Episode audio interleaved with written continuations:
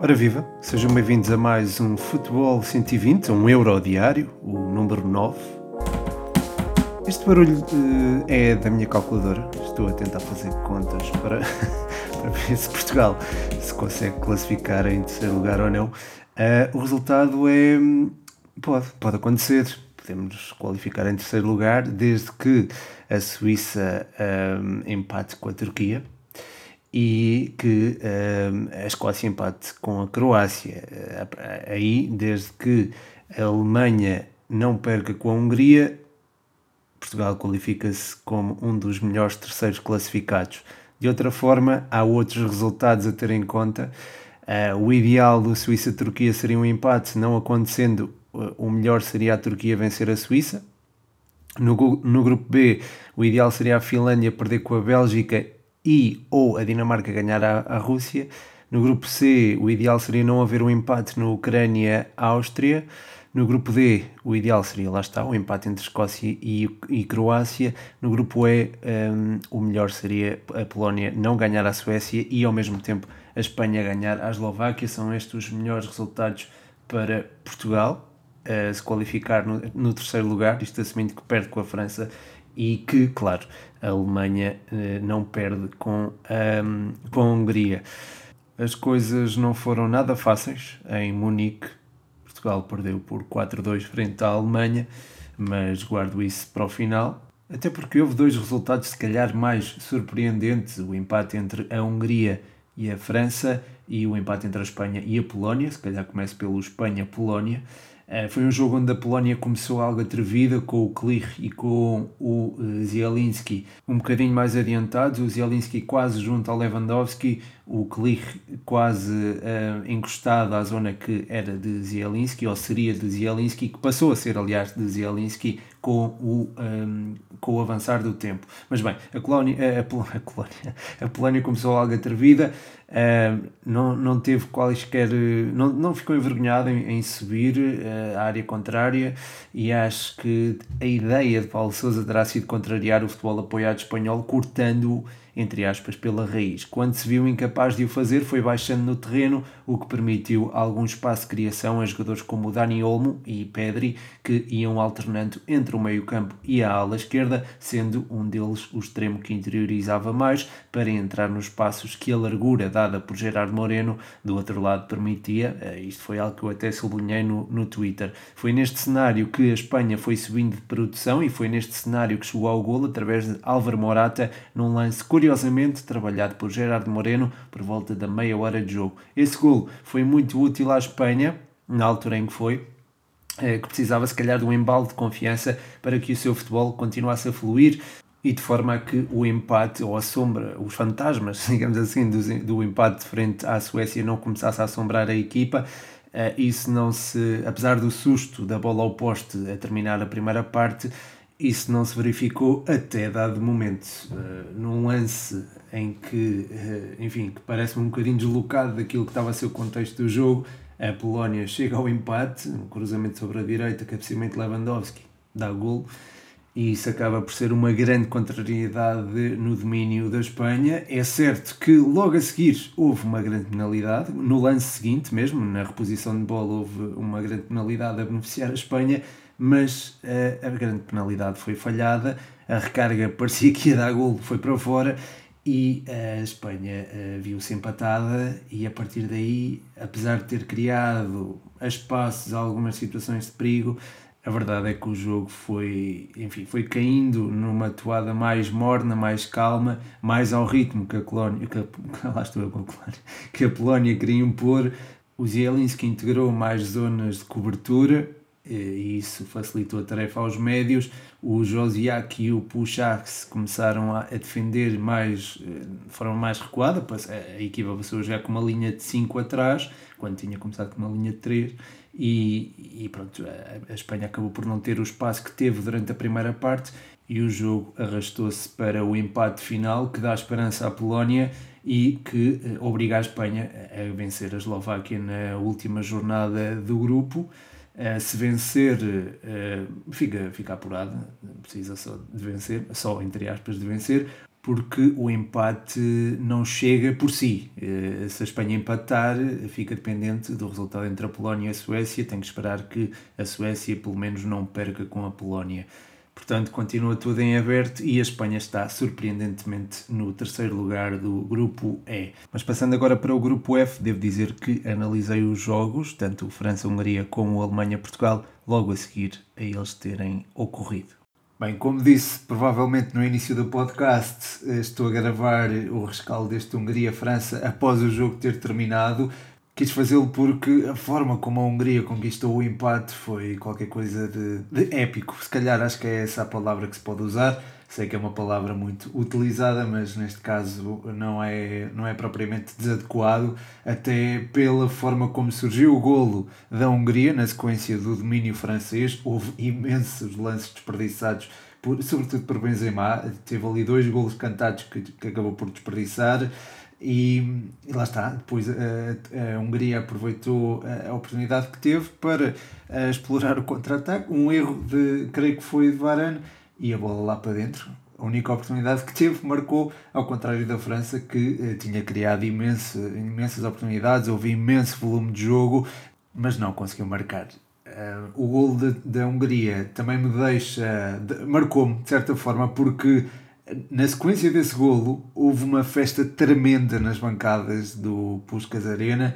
Creio que foram 60 mil adeptos em apoteose a celebrar um golo da própria seleção em 2021. Eu escrevi isto no Twitter e depois até partilhei nas stories do Instagram. Eu achava que, enfim, achava que não ia ver isto tão cedo e felizmente vi, não é? E vimos todos, felizmente.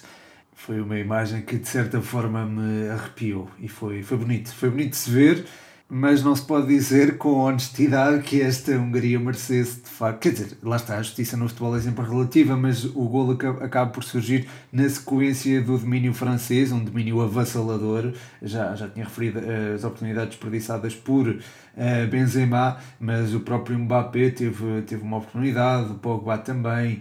Uh, enfim, houve várias situações de, de perigo durante a primeira parte que a França acabou por não concretizar.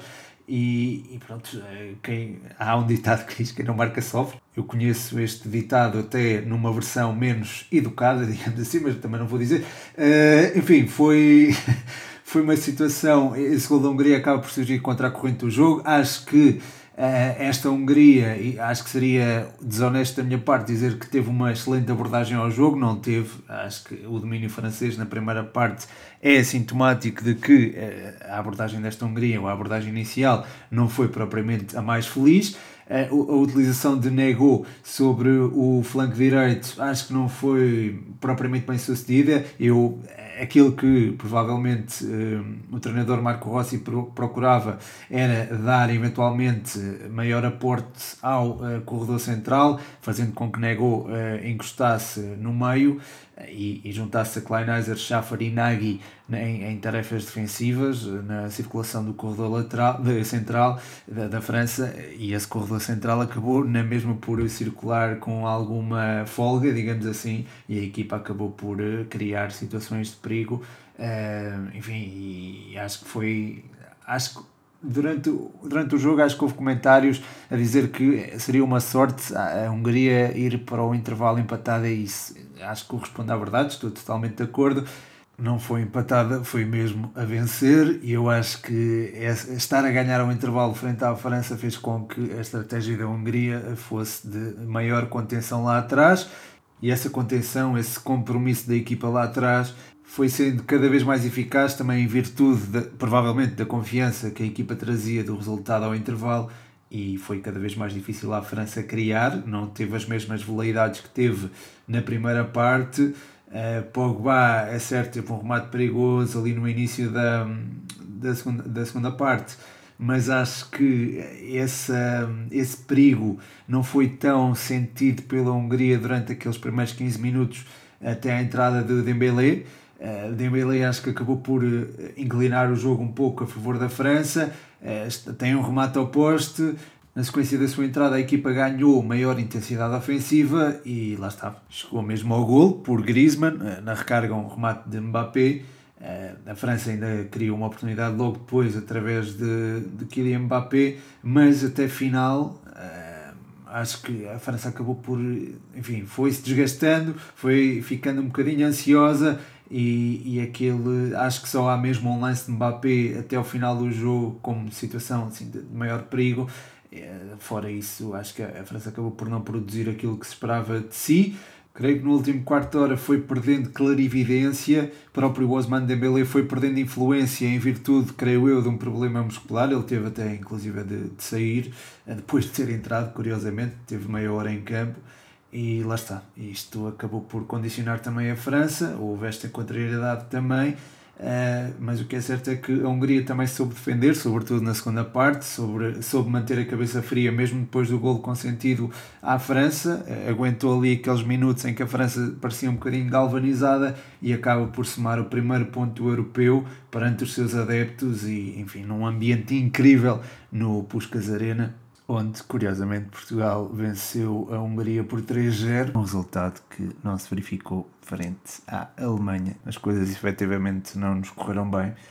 Um, a seleção esteve sempre muito, muito recuada no terreno e demasiado junta, ou seja, o, os corredores laterais eram praticamente da Alemanha e as costas da defesa, de, de, os, dos corredores centrais, acabaram por ser explorados com alguma facilidade por parte dos alemães foram tendo iniciativa desde o início do encontro, foram provocando muitíssimas dificuldades a Portugal. Uh, surgiu até um golo que foi anulado por fora de jogo. Uh, Portugal conseguiu marcar contra a corrente do jogo, eu disse-o no Twitter, foi completamente contra a corrente do jogo, mas foi um golo. Uh, e foi, enfim, na, na, origem da jogada, um, um passe fantástico do Bernardo Silva a encontrar o Diogo Jota, que depois assistiu o Cristiano Ronaldo, que fez o golo, mas isso não mexeu com o estado anímico dos alemães, não é? pouco mais ou menos. A equipa continua a pressionar e, enfim, chegou ao golo com alguma naturalidade. Um, ehm, creio que o golo foi obtido aos, uh, não sei se foi por volta da meia hora, 35 minutos foi um autogolo, como poderia ter sido a Kai Havertz a finalizar. Acho que foi, foi o Ruben Dias, exatamente, que, que fez o autogolo. A interceptar, lá está um cruzamento depois de, de, um, de, de se ter ganho o espaço nas costas da defesa. A mesma coisa aconteceu no autogol de Rafael Guerreiro, já mais perto do, do intervalo, mas foi, acho que estes dois golos foi, foi, acho que foi mais ou menos no espaço de 5 minutos e foram golos muito parecidos uns com os outros. Um, tanto do Ruben Dias como do Rafael Guerreiro. Na segunda parte, o Renato Sanches entrou para tentar suster um bocadinho ali a, o Gozans, mas a verdade é que ele fez uma assistência e marcou um gol na segunda parte, no período de 9 minutos. Assistiu o Kai Havertz para o 3-1, fez o, uh, o 4-1. Ainda bem que ele saiu pouco depois de ter marcado o 4-1, senão acho que era o cabo dos trabalhos. Quer dizer, não sei se conseguiria manter a mesma intensidade, mas a forma como ele ia aparecendo nas costas de, de Nelson de Semedo, no caso, era, enfim, era um filme de terror autêntico para a seleção portuguesa que, mesmo tendo plena noção daquilo que iria acontecer, eh, não o conseguiu contrariar. E isso acabou por ser pesado. O jogo da Alemanha funcionou muito daquela forma, era a chegada de Kimmich a, a, perto da, da grande área portuguesa, havia um cruzamento em U ou seja, um cruzamento a rasgar a área, a área de Portugal que encontrava Gozans sobre o lado esquerdo e depois Gozans poderia ou cruzar para trás ou tentar a finalização ou fazer também um passo, outro passo a rasgar, mas desta vez mais horizontal e lá está. Eh, foi a partir dessa, dessas movimentações e desse tipo de, de jogo que é, que é simples e, e à partida seria fácil de anular que a Alemanha chegou, construiu, o resultado construiu, e enfim, Portugal acaba por ficar agora numa situação, uh, enfim, não é propriamente delicada, porque há a possibilidade do, do, terceiro classificado seguir em frente com 3 pontos. Eu estive até a falar com um amigo meu no outro dia acerca de, e até foi ele que me chamou a atenção para isto, que Portugal, terminando em terceiro lugar, eh, terá até eventualmente um calendário mais fácil do que se terminar em segundo mas isto é apenas teoricamente, porque não se sabe o que é que pode acontecer, por exemplo, no jogo com a Inglaterra, se Portugal acabar em segundo e se a Inglaterra eh, ganhar o grupo vai enfrentar a Inglaterra, mas se Portugal acabar em segundo. E se a Inglaterra não ficar em primeiro, Portugal vai enfrentar a República Checa. Mas lá está, mesmo o segundo lugar é uma coisa que não, não se pode assegurar neste momento, nem se pode pensar nela propriamente, porque a Alemanha vai enfrentar a Hungria, é certo que a Hungria também vai querer ganhar, vai, aliás, precisa mesmo de ganhar.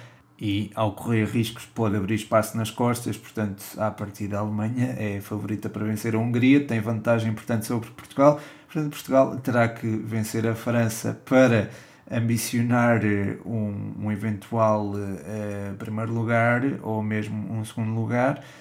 Um empate também garantiria praticamente um, o apuramento para a próxima fase. Aí teria que enfrentar a Bélgica ou a Holanda, isto assumindo que a Holanda, quer dizer, a Holanda já garantiu o primeiro lugar, mas uh, isto assumindo que a Bélgica ficaria em primeiro e uh, jogando com uma ou outra, eu acho que Portugal tem capacidade para as superar, ainda que a Bélgica seja uma equipa bastante consistente e com, com capacidade para fazer gato sapato da, da nossa seleção se uh, as coisas estiverem como estiveram hoje e se as costas da nossa defesa estiverem tão permeáveis como estiveram frente à Alemanha. Portanto, uh, enfim, jogando contra a França na última jornada, não sei o que é que pode acontecer, é sempre imprevisível há sede de vingança do outro lado, certamente. Há também a noção de que um empate pode chegar para a qualificação de ambas as equipas, mas o ideal era mesmo que Portugal vencesse a França, que a Alemanha não vencesse, não vencesse a Hungria, mas isso é um cenário claramente um, difícil de se concretizar, mas é um cenário em cima da mesa e pronto, há que nos agarrar a isso também e, enfim, há que confiar também na, na, qualidade desta seleção que não desapareceu neste jogo, quarta-feira a mais. E como já muita gente previa, há que ir buscar a calculadora. Portanto, toca a procurar a calculadora para ver, para ver uh, em que condições é que estamos para nos qualificar para os oitavos de final deste europeu. E para darmos, portanto, mais um passo rumo à renovação deste título europeu, eu acredito que isso venha a acontecer. Uh, já tinha dito ao longo do 120 Responde e depois desta derrota volta a afirmá-lo, eu acredito que Portugal pode sagrar-se campeão da Europa. Estou triste, é verdade, estou a pensar em vários cenários daquilo que pode acontecer, os adversários que podemos apanhar, mas continuo com a convicção de que seremos bicampeões da Europa e que esta, esta tristeza, digamos assim, é apenas momentânea, até porque estamos em altura do europeu, há muitos jogos a acontecer. Amanhã até há mais, há as decisões do grupo A cuja antevisão está no Patreon, onde podem apoiar o projeto, o Futebol 120, uh, patreon.com.br futebol 120.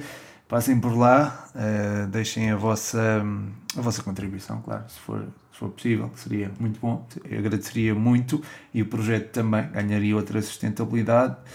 Uh, e pronto, chegamos ao fim de mais uma análise, mais um Euro diário. Espero que tenham gostado. Lamento este tom assim mais, mais triste uh, no final mas é mesmo só, pronto, depois de, estou a fazê-lo na ressaca da derrota com a Alemanha, então ainda estou um bocadinho, um bocadinho triste, digamos assim, mas uh, tenho certeza que as coisas podem mudar e tenho certeza que a nossa seleção ainda pode, e estou convicto que irá ser bicampeã da Europa.